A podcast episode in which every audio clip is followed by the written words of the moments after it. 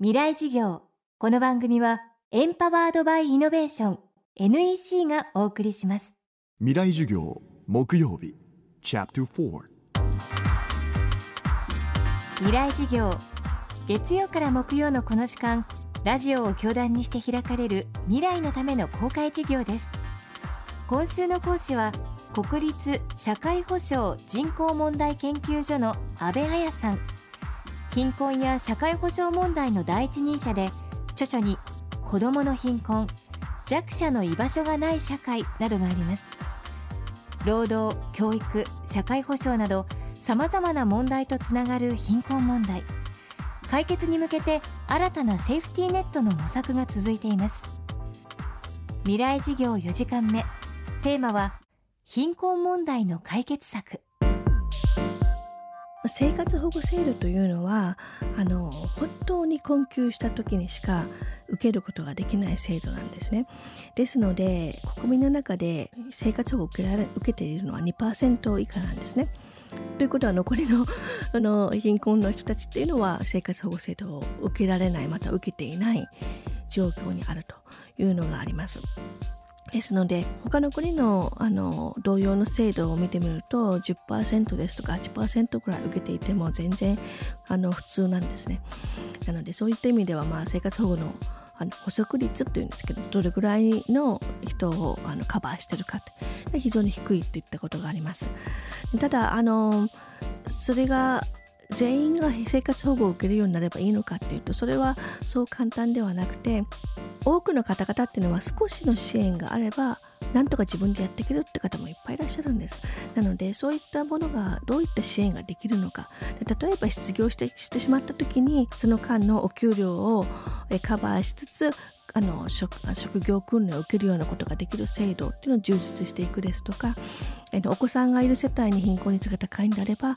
あの児童手当といった形で、まあ、所得補填をしていくとですとかさまざ、まな政策は考えられると思うんですね。なのであのそれらの組み合わせによって生活保護制度に陥らないように、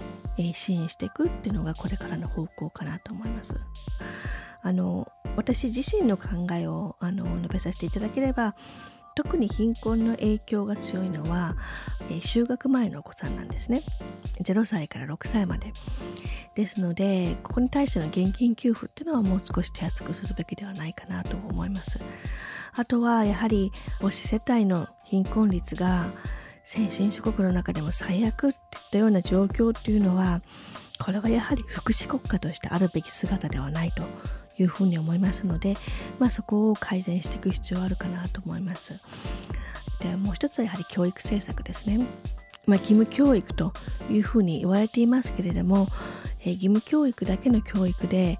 本当に一人前のあの生活をできるようになりますか？それは何十年か前はできましたそれでも。でも今はできないですよね。ですのであのまあほとんどの奥さんは何とか無理してでも高校に行こうとします。ですけれども中退率はあの高校のタイプによっても非常に高いものがあります。で高校中退で高卒の学歴もないお子さん方。でもまああの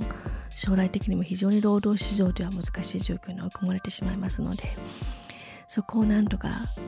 しなければいけないというふうに思います。高校中退を少なくするようにする。それから、そのもっと前から言えばですね、義務教育の段階でかなり学力の格差がついてしまっていてあの義務教育と言いつつ同じ教育を施してるんだからみんな同じチャンスがあるでしょって思われるかもしれませんけれどもでも実際は親の所得と子どもの、まあ、中学校小学校の段階でも子どもの学力というのは非常にきれいな相関があってあの全く義務教育で習うべき教育が身についてないお子さんがそのまま中学校卒になってしまうといったことが起こってますのでそれはやはりあのもう少し義務教育に手こ入れしていくべきじゃないかなと思います未来事業今週は国立社会保障人口問題研究所安倍彩さんの授業をお届けしました。